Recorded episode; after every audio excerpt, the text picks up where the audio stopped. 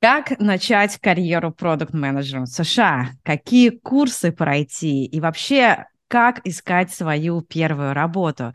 На эти вопросы я очень люблю отвечать, но еще больше я люблю слушать классные истории от людей, которые совсем недавно это проходили. И сегодня мы услышим мотивирующую историю от от продукт-менеджера в Amazon. Вот это поворот! Которая прошла а, все собеседования, которая переехала в США, а, когда за окном кризис, начала искать работу а, без опыта в США, без опыта продукта. И самое интересное, что а, ей отказали, но она не сдалась и все равно получила эту работу. Я очень-очень вообще удивлена этой историей. С вами Анна Наумова, и вы на канале Продкаст, где мы обсуждаем продукт-менеджмент, карьеру в IT и переезд в США. Итак, мой сегодняшний гость Вика Рубанович, продукт-менеджер в Амазоне. Привет, Вика! Привет, Ань. Очень рада тебя слышать. Очень рада, спасибо, что пришла. Твоя история реально очень-очень интересный. Я прям очень хочу сегодня поделиться с нашими зрителями, чтобы а, мотивировать их, чтобы они не сдавались, не унывали, и чтобы понимали, что все бывает в этой жизни, все нелегко. Давай, давай начинать. А, расскажи, расскажи о себе, чем ты сейчас занимаешься, а, вот, про свой проект. Да, um, сейчас я работаю в Амазоне uh, продукт-менеджером. Вот недавно было 6 месяцев, даже не верится, если честно, что так быстро время летит. Три месяца анбординг только, дальше и как-то все вот так очень быстро завертелось. А чем я занимаюсь в Амазоне? Если так очень, очень вообще описать, то есть я делаю внутренние продукты для людей, которые продают uh, сервисы AWS, Amazon Web Services, а, это, как правило, или аккаунт-менеджеры, и там очень много разных вакансий. Это те люди, которые генерируют огромные продажи для AWS. И моя команда конкретно, мы должны оптимизировать их работу, создавать разные инструменты, IT, в том числе есть те команды, которые создают не IT-решения для них, для того, чтобы они продавали лучше, больше, и им было комфортнее работать. Вот. А, это если вкратце. Да. Да, да. Ну, я хотела на самом деле этот вопрос задать в конце, но я думаю, что, наверное, сейчас очень актуально его задать. Чувствуешь ли ты дух кризиса? Потому что совсем недавно мы обсуждали с рекрутером из Amazon про ну, обсуждали тему увольнений. Amazon уволил 18 тысяч человек. Вот э, как, как ты это ощущаешь? Я понимаю, что тебя не уволили, да, но, может быть, кого-то из коллег сократили вообще. Какая обстановка сейчас? Да, а, ну, как бы это официально, да, то есть это можно все погуглить, то есть я не распространяю никакие, никакие сведения, которые мне не нужно распространять, да, то есть а, в основном это как бы коснулось определенных организаций, и AWS — это не часть вот этой вот а, реорганизации, часть а, увольнений, Um, из, из кого-то из моей команды, из uh, команды, которые работают uh, тесно с нами, никого не уволили. Это в основном uh, магазины, да, то есть AWS Stores, это рекрутеры, очень как бы было, uh, скажем так, жестко. Вот. Но пока никаких планов, uh, я ничего не знаю о том, uh, какие планы по поводу AWS. Я знаю, что, например, если ты хочешь как-то перейти внутри Амазона, сейчас это сделать намного-намного сложнее, но, тем не менее, какие-то вакансии, тем не менее, все равно вывешиваются. Угу. Конечно, если бы это было, например, год назад, а, в принципе, вот такая вот мобильность, она была она была а, больше распространена. Сейчас как-то чуть-чуть так затормозилась. А, когда закончится, я не знаю, но надеюсь, что в ближайшее будущее. В ближайшее будущее. Да. да. А вот когда начались вот эти все волнения, получается, ты еще, наверное, анбординг только проходила на тот момент. Как ты себя вообще чувствовала? Да, где-то я узнала, мне кажется, это октябрь-ноябрь. Октябрь, да. Такой, такой период был, да, у меня, я, получается, вышла в, в августе, август, сентябрь, октябрь как раз вот у меня только заканчивался анбординг. Ну, было... Э, я не могу сказать, что было страшно, потому что все равно э, понимаешь, да, что организация э, AWS, там, ну, как бы она приносит большое количество денег, э, скорее всего, будут там сокращать последними, но было немножко как-то страшновато, потому что очень нравилось, что есть возможности. Э, я уже там смотрела, какие другие продукты есть, которые мне интересно так на будущее с кем-то делать нетворк, и потом раз, и этих людей больше нет. компании имеется в виду. А, вот. Это, вот это было странно. Ну, как бы никто не застрахован, а я пытаюсь быть как оптимисткой в этой ситуации. Угу. Вот. То есть э, те люди, которых ты хотела с ними пообщаться, а, хотела с ними подружиться, их вот уже нету, и ты считаешь, что их сократили не потому, что они там, да, как-то плохо работали, просто срезали продукты, которые не приносят достаточно прибыли, как, допустим, AWS. Правильно я понимаю? Да, абсолютно. Ну, я не знаю, конечно, все кухни, но э, я думаю, что там дело было не в людях, дело было именно в каких-то организациях. Uh-huh. Э, конечно, я не знаю там все логики, но э, по, по ощущениям это было именно те организации, которые нужно было просто оптимизировать. Uh-huh. И вот такая была, мне кажется. Хорошо, да. Если вы не смотрели э, эпизод с тоже, кстати, с Викой э, из Амазона, Виктория Моисеенко, она рекрутер как раз, и по рекрутерам прошлись больше всего, к сожалению. Посмотрите, тоже ссылочку я оставлю в описании к этому видео э, о том, как сокращали в Амазоне рекрутеров, как раз начиная с октября месяца. Хорошо. А, а расскажи, расскажи, может быть, кратко свою историю переезда, как ты оказалась в США. Это да, тоже это... интересная история. Да, эта история очень интересная. А, я, на самом деле, переехала а, в сентябре 2021 года. Да, все правильно, сентябрь 2021. И я переехала по визе невесты. То есть у меня здесь был жених, сейчас уже муж. Мы 6 лет вместе. Вот. Получается, процесс был достаточно долгий получается, мы подали документы. Где-то это был... Вот, Давай, давай я сейчас тебя остановлю, да, остановлю, давай. так как это не тема нашего эпизода.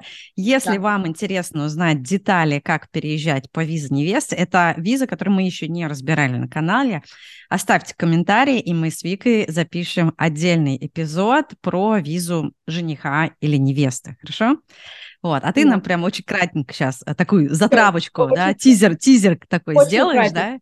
да? Да, да очень долгий процесс из-за ковида, сейчас, наверное, легче. Я переехала, а, ждала несколько месяцев разрешения на работу, и как только оно у меня появилось, я стала подавать, потому что никто не хотел разговаривать, если у тебя нет разрешения на работу, а, поэтому я использовала это время, чтобы понять, что я хочу, куда я хочу подавать, а, пройти разные курсы, угу. и вот хорошенько подготовиться к получению работы, скажем так. Слушай, супер. То есть, э, пол, получается, полтора года, да, прошло?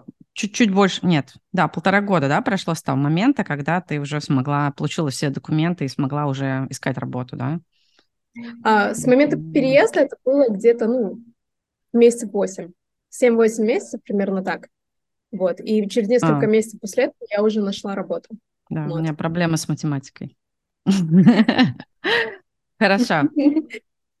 Так, ну давай тогда. Uh, а вообще расскажи про свой бэкграунд и чем ты занималась э, до переезда в США и почему ты все-таки решила выбрать профессию продукта. Uh, у меня опыт такой uh, очень нестандартный, я бы сказала, такая сборная солянка. Uh, когда я жила в России, я работала в основном в сфере тех, просто потому что мне нравилось, да, то есть это разные образовательные компании или разработка образовательных решений, а, full time или работала также на фрилансе, разных проектах. Просто мне это очень нравилось. Uh, у меня никогда не получалось получить работу именно product management, поэтому uh, я работала где-то где-то project, где-то маркетинг, на фрилансе как product owner. То есть вот, так, вот такого рода у меня был опыт. В Москве, к сожалению, такой неудачный был опыт прохождения собеседований, но, если честно, так вот смотря назад, я думаю, что э, по сравнению с тем, что сейчас, конечно, у меня навыков было поменьше.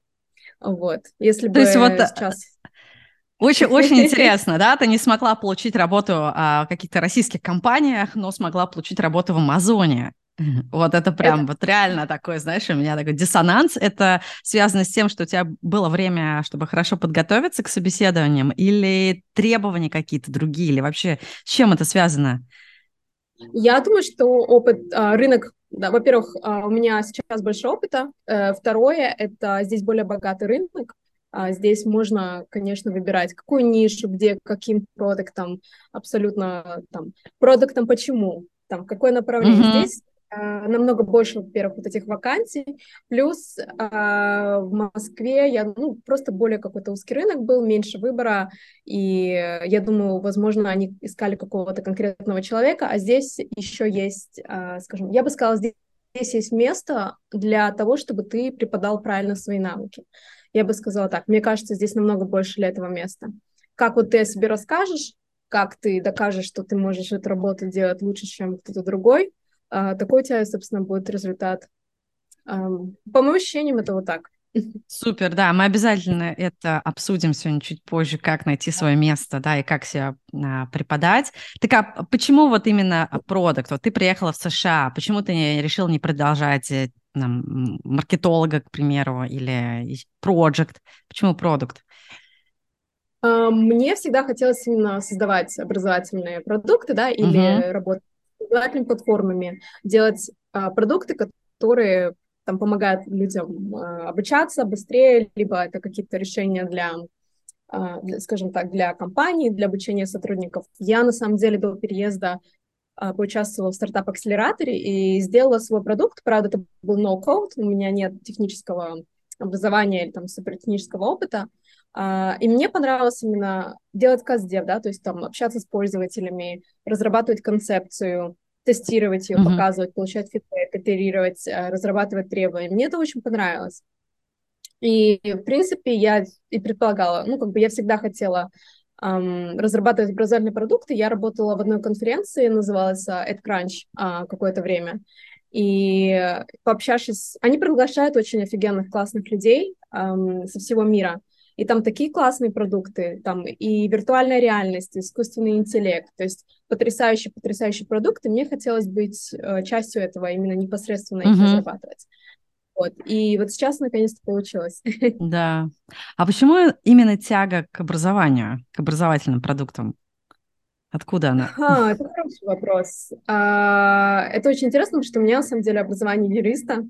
Угу. А, вот. Я закончила юрфак в России, а, но как-то я хотела вообще стать дипломатом изначально, у меня это получилось, а, я поработала в двух дипломатических, скажем так, а, организациях, и после этого я посмотрела, что из себя это представляет, я решила смотреть дальше, то есть мне просто не подходил сам формат работы, там было очень мало, возможно, как бы очень мало места для каких-то действий, инициативы и так далее. То есть все очень там строго по регламенту, и сама такая работа немного монотонная. Чему мне захотелось... Эм, просто на, на самом деле это очень банально. Изначально это просто так получилось. То есть я после этого смогла получить э, работу в некоммерческой организации, которая связана там с обучением, которая связана там с развитием, э, лидерством и так далее. И мне просто это очень понравилось. И дальше я решила, что я хочу в этом развиваться. То есть, может быть, это не тот ответ, который ты ждала, но я попробовала, у меня получилось, мне понравилось, и я решила двигаться дальше. Я просто как человек тоже, который горит именно обучением, наверное, по мне, по мне видно, у меня есть канал, я делаю какие-то обучающие вещи постоянные.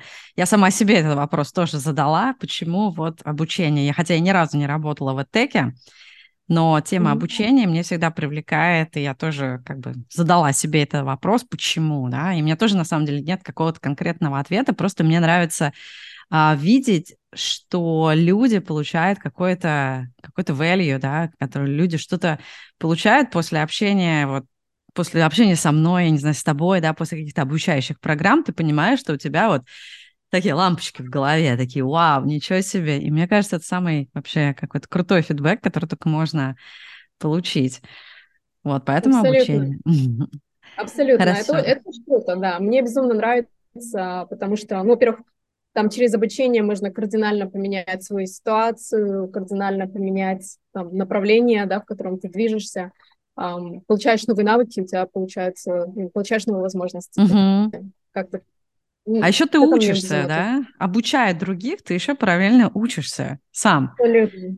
Да, и это Абсолютно. тоже очень круто. Это тоже очень круто. Ну, давай тогда продолжим тему обучения. Расскажи, как ты вот вот продолжила свой путь, вот у тебя была идея а, стать продуктом в США, ты поняла, что ты хочешь быть именно продуктом. А, училась ли ты где-то или, может быть, читала книжки? Как вот у тебя пошел, прошел вот эти вот 8 месяцев, а, пока ты выбирала, ждала свое, свое разрешение? Да, то есть а, я несколько вещей на самом деле сделала. Первое, я записалась на bootcamp. Я долго думала, нужно мне это или не нужно было, и я решила рискнуть. А единственное, что я туда шла я уже четко понимала, как я буду его использовать, потому что очень многие ребята идут, они идут ради сертификата, uh-huh. но мне кажется, вот, вот такой настрой, он может очень сильно разочаровать, потому что на самом деле меня ни разу никто не спросил ни про какой сертификат, а, ни на одном собеседовании этого не было. И второе, мне кажется, это не самое ценное, что а, может дать Bootcamp. Какой а, у тебя Bootcamp? Bootcamp Product School. Product, Product School, School. на самом деле, да, а, почему я, именно его выбрала? У меня прошел а, знакомый очень хороший, его он его порекомендовал, и он сказал, что они устраивают а, карьерную выставку, скажем так, раз, по-моему, несколько раз в год, и он смог пройти интервью с определенными компаниями. После, после Product School, да? Да. Угу. И я четко понимала, зачем я туда иду, то есть я иду туда получать фидбэк, на самом деле я до этого прошла курс по Udemy, именно вот что такое uh-huh. там продукт, какие-то основы, это стоило меньше 20 долларов. На самом деле это было вот одно а, из самых лучших вложений, да, именно на английском языке. На 20 долларов. Я... Меньше 20 долларов даже это было, насколько я помню. Очень четко, очень структурно, по-моему, просто там интро, что uh-huh. продукт менеджмент такое, да? Мне кажется, я вот а... тоже сто лет назад проходила на английском языке. Ссылочку тогда... Да, да, да, да, да. да. Все, я, я точно сто процентов. Там у них еще есть advanced курс. Да, на Udemy, да, да. да? Есть, э, очень доступно, очень понятно, как они подходят к решению проблем, что, как выглядит день, как они решают проблемы, что uh-huh. нужно знать, какие инструменты, как работать с инженерами, как что. То есть это очень было понятно, но единственное, что а, как-то вот мы не привыкли думать, да, что после вот такого курса можно чему-то как бы прям такому масштабу. За 20 долларов, да? То есть надо, надо да. больше денег вложить, да? Да. Но я скажу так, я прошла буткемп, а, я туда пришла с правильным настроем, мне кажется, и поэтому у меня получился такой высокий ROI. Правильный а, настрой я... это какой? Да, это не сертификат, э, это что? Во-первых, а, тебе дают инструктора, да, а, обычно это какой-то классный человек. У нас был продукт-лидер в Uber. И Из я Uber. понимала, что... Да, то есть какие-то курсы, там, видео какие-то, которые Product School дает, или какие-то задания, возможно, это не самое лучшее распределение моего времени, скажем так, не, сам, не самым лучшим образом. И лучше я потрачу это время, задав вопрос вот этому человеку, который абсолютно был готов отвечать в любое время а, на эти вопросы. И я очень много узнала, как он мыслит, как он подходит к решению проблем. А, даешь ему конкретный кейс, и он тебе дает варианты, да, то есть вот, а ты подумала вот так, а ты подумала вот так. То есть вот это было безумно полезно. Дальше у них, не знаю, как сейчас, у них было, у них были встречи два раза в неделю. Ты можешь прийти и задать вопрос по резюме. Uh-huh. Я была на каждой встрече. То есть я понимала, что я прихожу на каждую встречу, каждый раз я делаю изменения, я прям под запись все записываю, как, какие вопросы люди задают. Там был очень, очень опытный коуч, э, и я на самом деле узнала очень много. Мне кажется, процентов на 70, вот из этого у меня вышло такое хорошее резюме, я поняла, чем отличается резюме продукта от какого-то другого резюме? Какие навыки нужно? Чем отличается резюме продукта от резюме разработчика, допустим? Это хороший, это хороший вопрос. Um, ну, на самом деле, я обычно как бы сейчас пишу, да, э, контент в LinkedIn, и от разработчика как бы я не сильно знаю, да, там, скорее всего, более какие-то технические ага. навыки светить. А вот резюме для продукта, который работает с пользователями, да, который там не технический продукт менеджер не какой-то. То есть там нужно подсветить uh, опыт, во-первых, решения проблем. Второе — это опыт, uh, что ты можешь брать фидбэк от пользователей, и ты можешь оттуда вырабатывать какие-то решения, да. Uh-huh. И третье, как ты работаешь с данными вообще, как ты анализируешь. То есть очень много моментов, как, ну, как бы там и влияние на как ты можешь влиять на людей, да, как ты можешь вообще просто getting things done, вот, грубо говоря, да, mm-hmm. как ты можешь какие-то прочивать.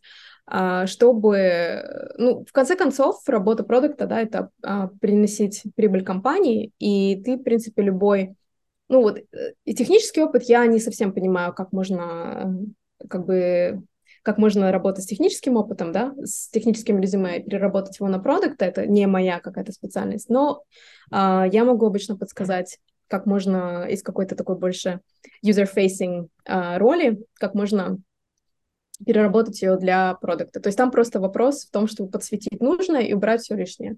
Вот такой uh-huh. у меня был.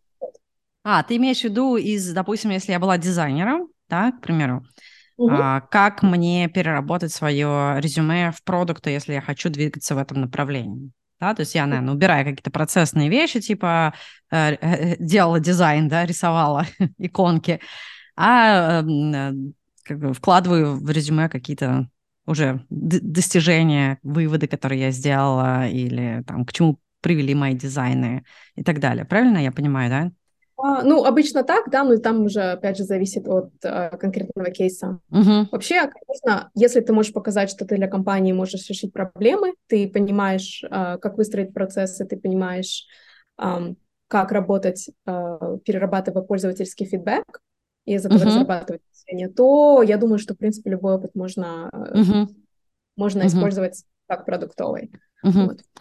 Хорошо, а, продолжая тему обучения Product School, что вообще тебе дал, дала школа, ну, помимо того, что а, ты научилась делать классные резюме, вот что-то еще дало тебе? Знания, например, Ну да, продукту? в основном у меня не было каких-то супервысоких ожиданий именно от программы обучения. Это очень хорошо, что они дают это все структурно, но я не могу сказать, что это там на 100% как-то соответствует а, той работе, которую я делаю сейчас. Действительно, самое важное, да, чему я обучилась, это именно от своего инструктора, как он мыслит, как uh-huh. он решает проблемы, именно задав вопросы, вот как вот он подходит к решению проблем. Есть такая ситуация, вот как вот он решает, и мне это очень помогает. Я считаю, что я платила именно за это. Uh-huh. Вот э, понять вот этот именно ход мысли и как... Майндсет, да, такой получается. Mindset э, какого-то классного чувака, в данном случае там Uber, да, в твоем случае был да. Uber. Есть какие-то наверняка другие у них э, э, коучи, менторы для групп, да, и, соответственно, ты получаешь вот именно вот это вот понимание, как мыслит крутой американский продукт, правильно? Да, на самом деле, если вот я бы сделала это, если бы мне нужно было сейчас находить работу, я, возможно, не стала бы идти в Product School. Можно было бы потратить намного меньше денег, там просто пройти курс э, Udemy и взять, например, менторшип у, у, у такого же примерно чувака, uh-huh. э, и просто с ним позаниматься, не знаю, там 10, 5-10 сессий, и я думаю, что этого было бы, в принципе, достаточно. Там uh-huh. и по резюме, и просто посмотреть, да, позадавать вопросы, как, как вот он решает проблемы, попросить разобрать какие-то кейсы. Uh-huh. Мне кажется, что было бы, это было бы дешевле, это было бы намного полезнее. Это всегда Круто. классно, да, да, общаться с теми, кто уже, например, несколько шагов впереди тебя. Uh-huh. Сама программа обучения, в принципе, все материалы, это все доступно. доступно. Но на тот момент казалось, что это лучшее решение. Ага, ну хорошо. Сколько заплатила ты за это обучение? Product School? А, стыдно сказать, 4 э, 500 долларов. Ну, не стыдно, мне кажется. Просто хотя бы понимать, какие деньги. То есть получается, что в целом ты можешь взять э, курс на Udemy за 20 долларов, ты можешь взять курс за 4,5 тысячи долларов в Product School, и плюс-минус знания будут одинаковые, а, но, да, вот э, за 4 500 ты получаешь дополнительно, ну, некое такое ментор, менторство от а, продуктов, хотя ты можешь за эти же самые деньги, да, пойти и взять себе, я не знаю, за 450, э, за, за, за 4,5 тысячи, там, 10-15 сессий у разных, да, наверное, уже менторов, а, чтобы как-то сравнить э, вот эту точку зрения, да, то есть ты можешь там заплатить за две сессии там кому-то из Uber, кому-то из Гугла, кому-то из Apple, Амазона, да, и вот собрать какую-то, ну, может быть, полную картину, да, за эти деньги. Абсолютно. Ну и вообще mm-hmm. самый лучший опыт, мне кажется, почему эм, самый яркий опыт у меня был это именно опыт создания моего собственного продукта. Э, именно в акселераторе. Я бы на самом деле, возможно... В России акселератор. Это акселератор был не в России, он на самом деле эм, международный, и у него был бренч а, в Мадриде. Мой знакомый mm. хороший, он, он был директором этого института, и он просто сказал, вот, как, вот такой есть опыт, не хочешь попробовать.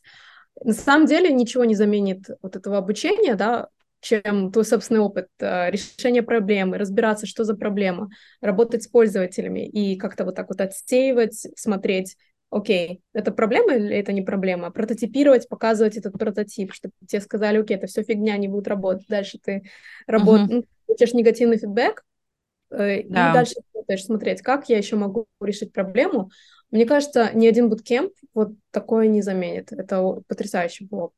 Да, свой опыт это, конечно, всегда бесценно. И да, я всегда всем рекомендую, если хотите стать продуктом, начните делать что-то свое, вообще любое. Хоть, я не знаю, сайт на Тильде, магазинчик где-то на Etsy, что угодно канал на YouTube, вот что-то делайте свое, пытайтесь какую-то ценность доставить своим пользователям, и, ну, как бы желательно, конечно, монетизировать и принести какой-то бизнес уже пользу Хорошо, а ты сможешь оставить, э, сказать имя вот этого акселератора, в котором ты занималась в Мадриде? Да, он называется Founder Institute. Uh, uh-huh. Он есть во всех, по-моему, даже в Москве есть.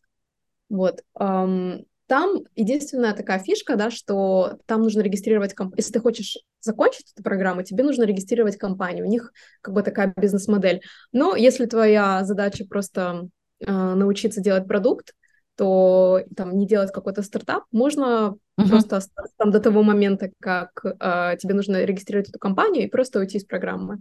В принципе, ты можешь получить uh-huh. там, там и менторство есть, и вся вот эта работа по э, нахождению проблемы для решения, это как бы все идет до этого момента, то есть очень ценно. Угу, хорошо. Тогда я приложу от тебя как минимум три ссылочки на Product School, на курс э, э, Udemy и на акселератор.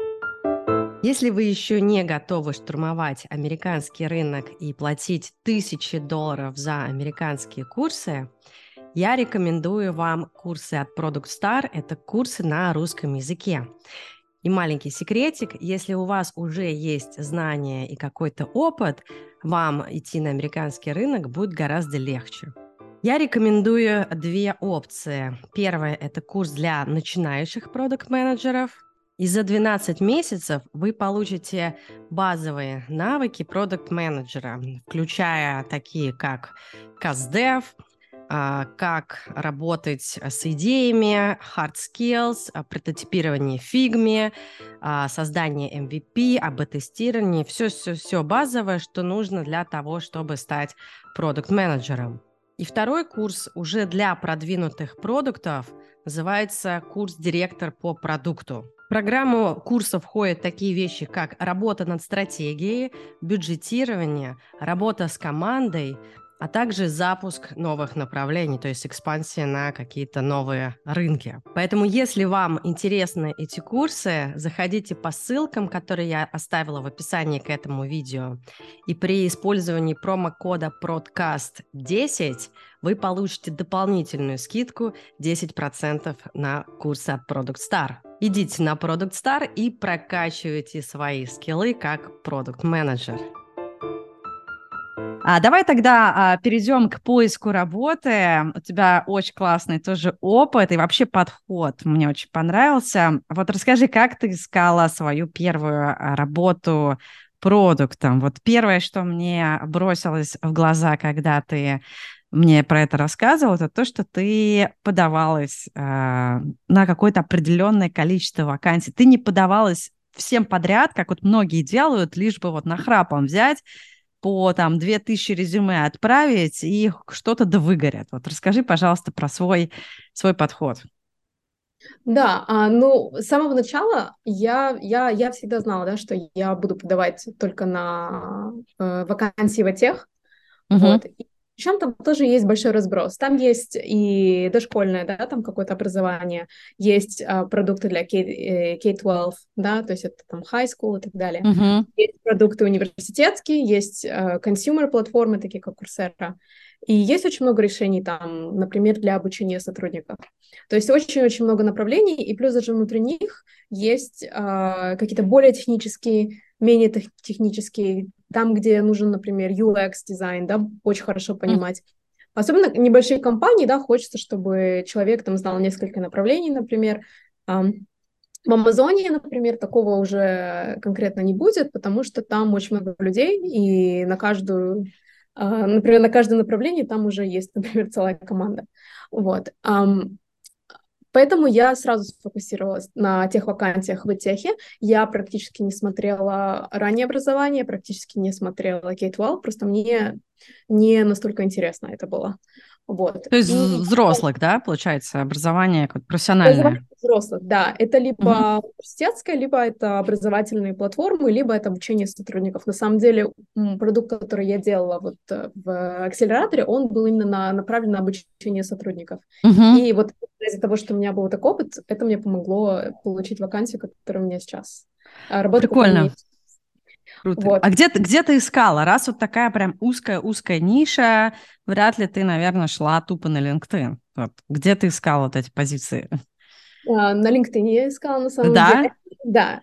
Я, я сделала как так. ты фильтровала? А, я начала так, то есть у меня был, в принципе, лист а, компаний, куда я хотела, и там было, ну, до 20, наверное, компаний, где я бы, я бы очень хотела, и остальное это были ну, просто по поиску, да, там, а, по ключевым словам, там, или тех, и там я уже дальше смотрела, прям mm-hmm. считала вакансию, смотрела, окей, а ищут ли они такого человека, вот, подходит ли это, даже не по квалификациям, а вот как вот они описывают, кто им нужен. Как правило, вот по моему опыту это намного более четче, чем э, базовые квалификации, потому что здесь вот в этом описании, да, чаще, чаще всего видно, кого, кто им нужен. Там mm-hmm. и не только по навыки, а просто даже по вот какой человек.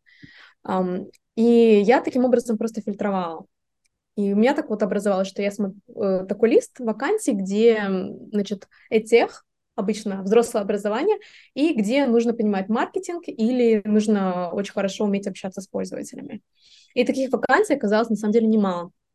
Некоторые mm-hmm. вакансии, на которые э, я собеседовалась, мне прям сказали, вот эта вакансия, она конкретно там не техническая, там очень нужно хорошо понимать маркетинг, но это не маркетолог, а именно с пониманием маркетинга, понимать там пользователей, понимать, э, э, там, как выходить на рынок и так далее.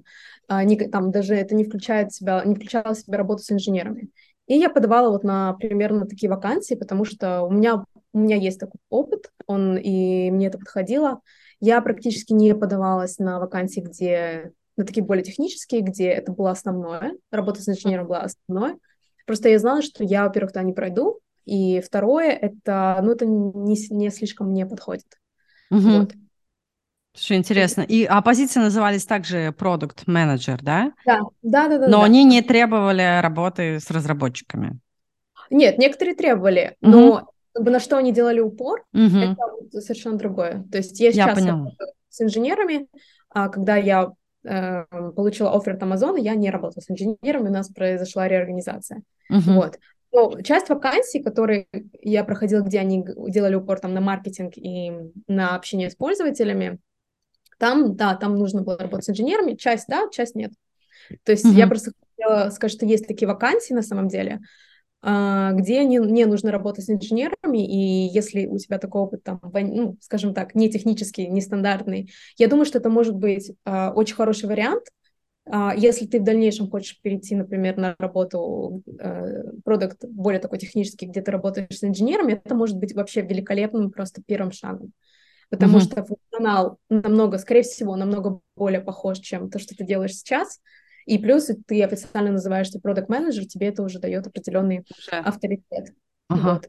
Для меня это тоже было удивительно на самом деле, что есть такие вакансии, потому что, ну, я думала, все, продукт, пожалуйста, там, инженерное образование, должен работать с инженерами. Mm-hmm. Я увидела, что есть большое количество вакансий на самом деле, где это вот чуть-чуть по-другому.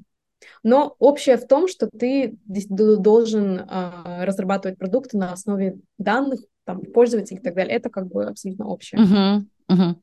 А вот возвращаясь тогда к резюме, когда ты э, подавала, у тебя резюме уже было адаптировано, да? Все равно у тебя какой-то опыт в резюме уже был, правильно я понимаю?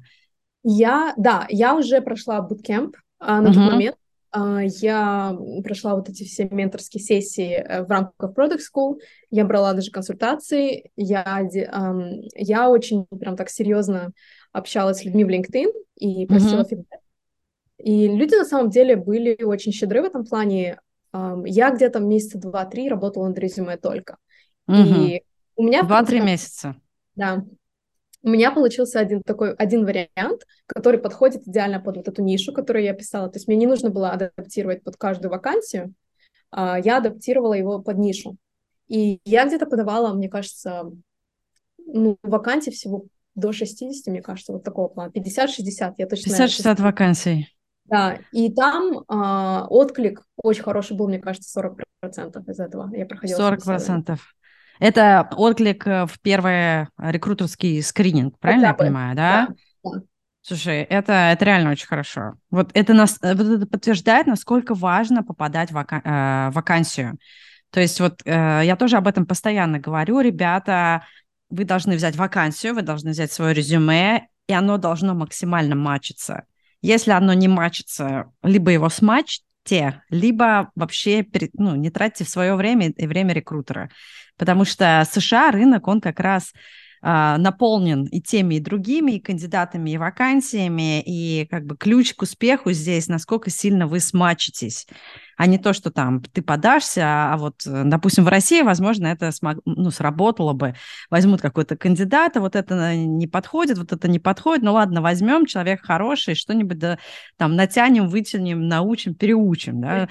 В США настолько рынок э, насыщен вообще людьми, что здесь можно выбрать вообще любого человека, идеально подходящего там э, под конкретную вакансию. Поэтому это очень важно. Я вот постоянно об этом говорю, ты прям идеальный пример, когда не нужно рассылать 2000 резюме. У меня, у меня был выпуск про 2000 резюме. Вот тоже я приложу, посмотрите, просто разные подходы. Да, кто-то рассылает 2000 резюме и получает позицию, кто-то рассылает 60 резюме и получает позицию. Да, но очень-очень сфокусированный. Мне, мне прям очень близок твой подход. Я считаю, что ты большая молодец. Как ты об этом узнала, что именно так надо делать? Или это все как-то интуитивно у тебя было? Тестировала тестировала, что работает, что нет. Эм, я, я вообще пробовала прям каждой вакансии адаптировать. Я скажу, конкретно для меня это был опыт так себе, потому что моя энергия тратилась на то, чтобы uh-huh. просто сидеть и адаптировать. Эм, это было, мне кажется, что через какое-то время ты просто начинаешь выгорать. Да. Это очень огромная работа, и Поэтому я решила попробовать вот и с нишей, я поняла, что так получается быстрее, и результат даже лучше. Потому что все равно из моего опыта проверяют реальные люди, то есть там не вопрос. Uh, я знаю, что некоторые люди используют, например, такие э, инструменты, как JobScan, uh-huh. uh, которые тебе подсказывают, какие ключевые слова, каких ключевых слов у тебя нет из вакансии, но я попробовала это делать, и получается какая-то каша-малаша, потому что ты не думаешь уже о содержании резюме, а ты думаешь уже, как бы напихать вот таких вот слов. Mm-hmm. И получается... Ну, для кого-то, может быть, это работает. А, я просто поняла, что у меня качество резюме сильно падает, поэтому я сделала его качественно, а, под определенную нишу, и буду уже нетворкиться, рассылать, брать рефералы или просто самостоятельно подавать. Офигенно, очень круто. Расскажи, расскажи про а, Amazon. Как ты подалась в Amazon? Я нашла очень, очень интересно, да. Я просто нашла вакансию. Это был март 2022. Угу. Я подала на вакансию. Я долго думала, искать мне реферал, не искать реферал. На самом деле я просто подала, решила просто подать и забыла. И Реферал меня... сейчас, вот, может быть, кто-то об этом не знает, а, в США а, в крупной компании практикуется хорошим вообще, хорошей практикой является попросить какого-то сотрудника, который работает уже в вашей компании, а, подать ваше резюме. И тогда, как говорят, это увеличивает ваши шансы, что ваше резюме будет прочитано. Поэтому вот часто в крупной компании, такие как Amazon и вообще весь фанд, подаются через реферал, через кого-то. Вот. Вика у да, нас ну... э, думала. Да, можно, можно было через реферал, но на тот момент я просто никого не нашла из конкретно той команды, которая мне была нужна. Вот. И, и после того, как я подала, у меня даже одна знакомая мне говорила о том, что она именно на вот эту позицию проходит собеседование, а, она ее не получила, и после того, как она мне сказала, что она не получила, мне приходит письмо, приглашает на собеседование. Да, то есть... А, а, а этот, подсидела подругу. Э, спорно, но, в общем, это просто, э, мне кажется, доказывает, что они сильно, они смотрят вручную. То есть мне пришло примерно где-то через месяц или полтора месяца после того, как я подала. То есть у них были кандидаты, если я попала, наверное, под какой-то такой период, где они только начинают смотреть, то, возможно, я бы и раньше начала собеседоваться. Mm-hmm. Но там они уже смотрели, кто есть, да, и пригласили на собеседование. Мне безумно понравился а, рекрутинговый процесс. Во-первых, ты созваниваешься с рекрутером, и тебе объясняют просто для того, чтобы объяснить, что за вакансия, какой процесс, а, какие требования. Это даже не то, чтобы расскажи о себе, а, это просто рассказать тебе, к чему готовиться. Mm-hmm. Дальше. У меня был, это уже, по-моему, был конец апреля-май, а, у меня было собеседование с нанимающим менеджером сразу. Мне безумно понравилось. Мы просто час вообще проболтали там про наш опыт. Это был такой офигенный матч, как мне показалось uh-huh. на тот момент. И это вот. был матч, да? Это Прям был. На самом деле, мне, да? А, мне показалось, что мне как бы она мне очень понравилась, что ей интересно, да, в каких направлениях она работает. А, я ей рассказала про свой опыт, то есть это, был, это действительно было очень классно. Вопросы классные задавали, такие глубокие. Э, я была к ним готова, но я, вот так, я, я поняла, что действительно они очень серьезно так подбирают людей, которых они хотят нанять. И а, дальше меня пригласили на пятичасовой луп. Вот. А, что такое луп? То есть там пять людей, а, один из них нанимающий менеджер или кто-то, кто из этой команды.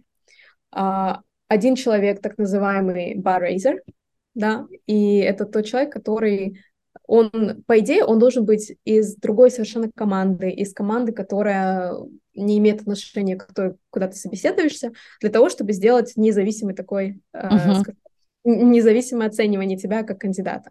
И трое людей — это, как правило, из той же команды, вот, но на самом деле, если так вот по, су- по сути, да, э, самое важное значение имеют вот эти два. То есть первое — это нанимающий менеджер и вот этот баррейзер. Они должны э, согласиться друг с другом для того, чтобы, для того, чтобы тебя наняли. Uh-huh. Вот. И достаточно такое серьезное собеседование тебе дают где-то 10 дней, я бы сказала так, для подготовки. Я очень хорошо готовилась. А, мне казалось, что все прошло очень круто. И в итоге мне сказали, что все было очень круто, но ты не получила вакансию. Это было я скажу так, я взяла пару дней, потому что я, я действительно рассчитывала, я думала, что я получу эту вакансию. Но, как они мне сказали, что у меня нет никакого бана, то есть я могу подавать сразу uh, на какие-то другие вакансии, и что как бы мы тебе ищем там что-то другое. Расскажи вот. мне вот, э, расскажи мне про свои чувства, потому что мне кажется, это сейчас важно. А очень многие тоже люди попадают в эту ситуацию, они говорят, вот мы уже на финальном раунде, все прошло хорошо, и все, я практически там получил офер, и такие воодушевленные, что я сейчас получу офер, а офер не получаю. И вот это вот такая дыра просто получается. Мне кажется, это очень-очень тяжело. Я просто помню свое состояние. Я не получила офер в одной компании, и я просто плакала. Я реально плакала там. Весь день я плакала. Мне было настолько плохо, вот. Я просто хочу поделиться с людьми, которые тоже а, проходят вот это, что такое бывает, да, и, и это на самом деле, ну, нормально. Вот какие у тебя эмоции были? А, ну, первое, я вообще не могла поверить. Когда я открыла это письмо, я прочитала. Для меня просто это всегда... Для меня это было просто очень странно, что как все может быть круто, но мне не предложили вакансию. Вот. Я взяла, на самом деле, пару дней, вот так прям отдохнуть. Я, на самом деле, можно было взять чуть побольше. Было очень, э, ну, такое вот разочарование, конечно, думаю, что пошло не так. Полное опустошение. Угу. Что еще? Такая мыслительная жвачка, да, вот типа что да. вот, что я сделала не так, да, вот. О, да, все, мир рухнул, угу. а, я, я так рассчитывала, я уже уже представляла, как я в LinkedIn напишу этот пост. Да, да, да. Но этого не произошло. Но что я решила сделать? То есть они мне, конечно, написали, что а, мы на самом деле смотрим вам другую вакансию. Но, ну, мне вот внутри что-то подсказывало, что если я не приму сейчас никакие действия, ничего не произойдет. И я думаю, что это на самом деле было такое правильное ощущение. Я знаю ребят, которые, которые, у которых получилось. Они собеседовались на одну роль, они на нее не подходили, и предложили другую роль. Это, как правило, было сразу. Вот. Кому-то другие ребята, которых я знаю, у них им предложили через год. У меня не было такого варианта. Плюс я хотела эм, взять ту роль, которую я вот, которую, которую я сама выбрала. Поэтому mm-hmm. это было очень важно. И на самом деле я получила такой фидбэк вот, э, я созвонилась с рекрутером, вот что я сделала. Я созвонилась с рекрутером, она была просто потрясающая. Самый классный рекрутер, с которым я когда-то вообще в жизни работала. Молодая девушка, только из университета. Мы с ней созвонились, она мне даже, э, она мне прям детально рассказала, ну, как бы она не могла рассказать мне прям детальный фидбэк, это нельзя, э, скажем, то, что, что они конкретно обсуждали, она не могла мне это показать, uh-huh. рассказать, она могла только в общих чертах.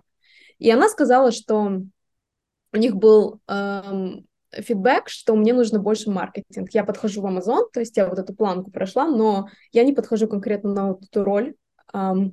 И я, на самом деле, пару дней решила поисследовать.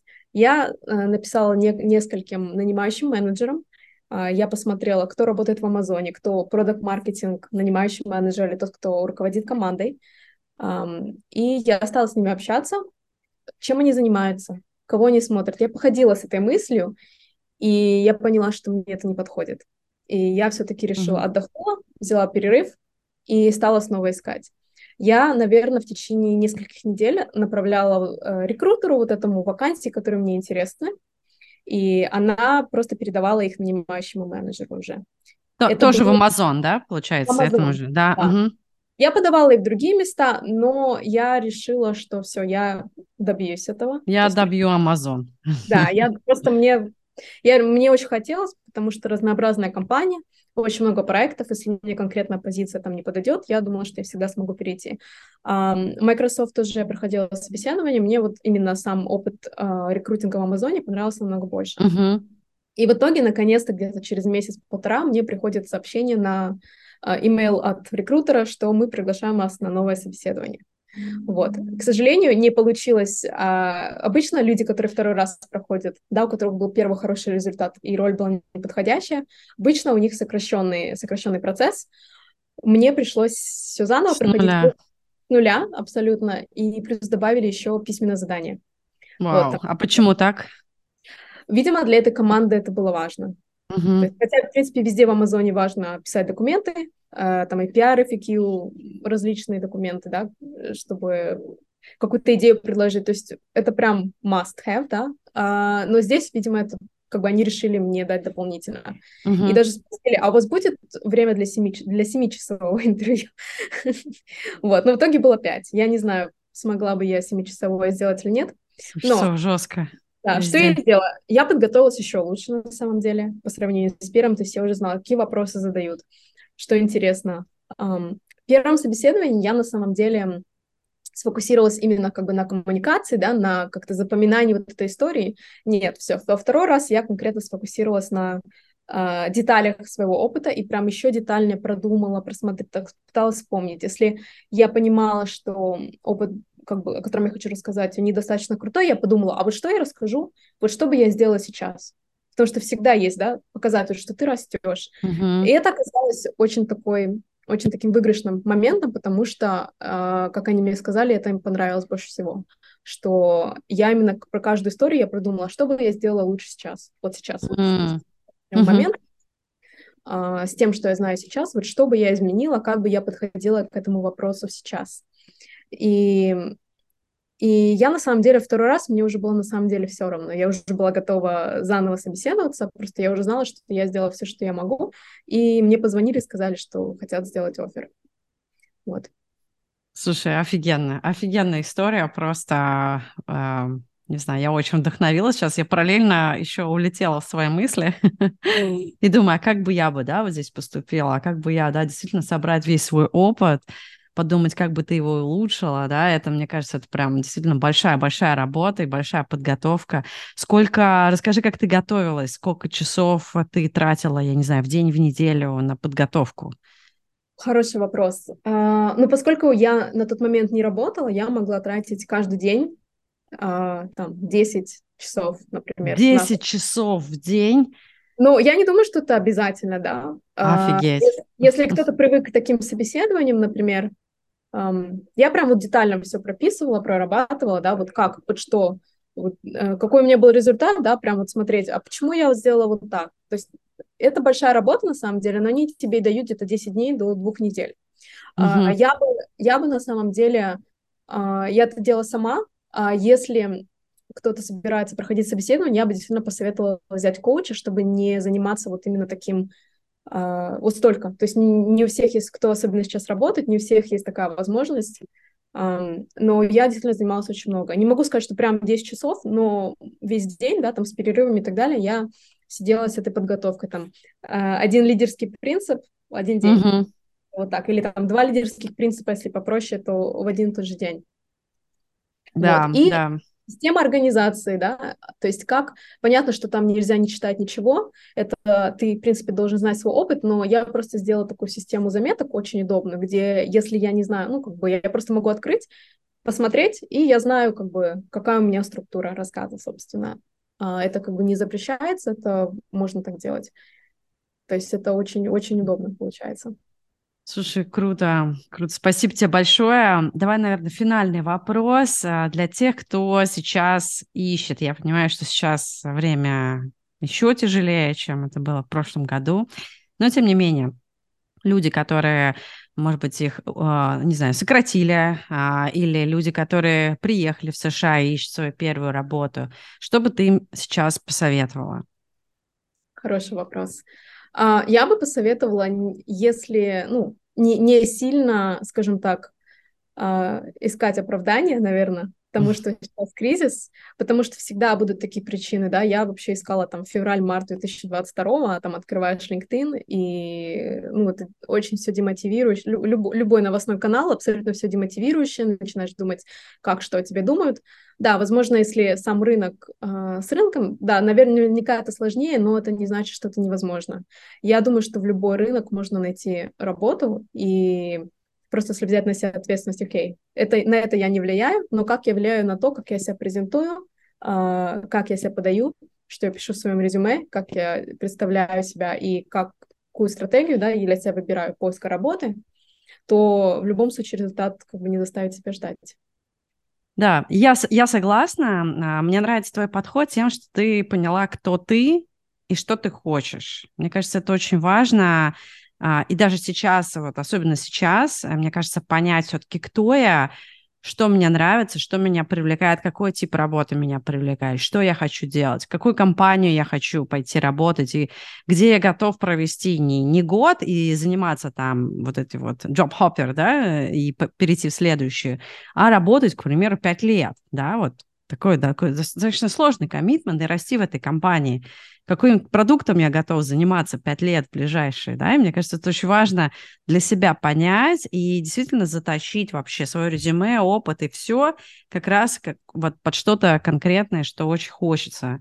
Вот, мне очень, очень близок твой подход, мне кажется, это очень круто, и сейчас даже в кризис это особенно актуально, потому что конкуренция выросла, и вы должны показать, что вы лучше, чем ну, очень там я не знаю, тысячи, да, тысячи других кандидатов, которые, возможно, э, эта вакансия даже не подходит, им даже не интересно. Они просто подались просто потому, что, я не знаю, Uh, у них есть время, да, податься на эту вакансию, они, может, ее даже не читали, вот. А вы, а вы как бы стендаут, да, вы выделитесь на фоне этого кандидата, вы подготовитесь и блесните, и действительно сможете получить свою работу.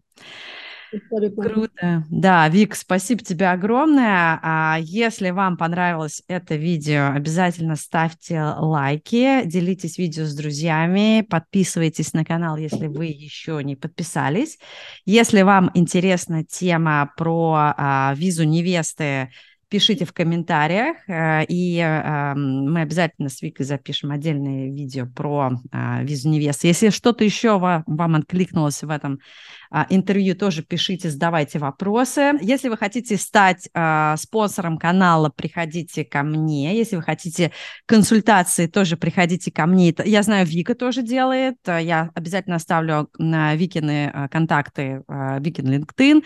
Вика очень интересные вещи пишет в своем LinkedIn. Я постоянно лайкаю. Сегодня была тема про резюме. Что там, какие, какой-то мне поинт запомнился, да, как раз про расфокусированность вашего резюме, да, что-то типа того ты там написала, как раз то, что мы сегодня обсуждали.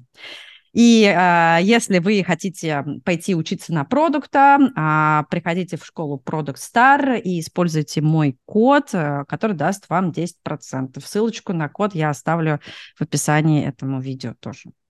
Все, на этом спасибо. Э, всем, всем пока. Вика, спасибо огромное. Спасибо.